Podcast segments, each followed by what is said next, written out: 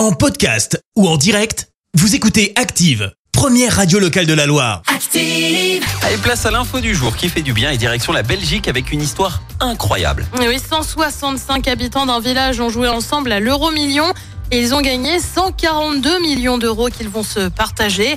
Ça s'est passé la semaine dernière dans une commune d'un peu plus de 3000 habitants dans le nord du pays.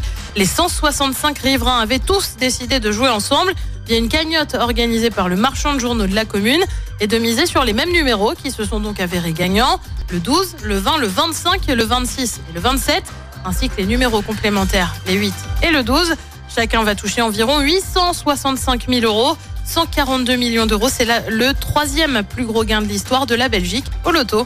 Eh ben bravo Merci, vous avez écouté Active Radio, la première radio locale de la Loire. Active.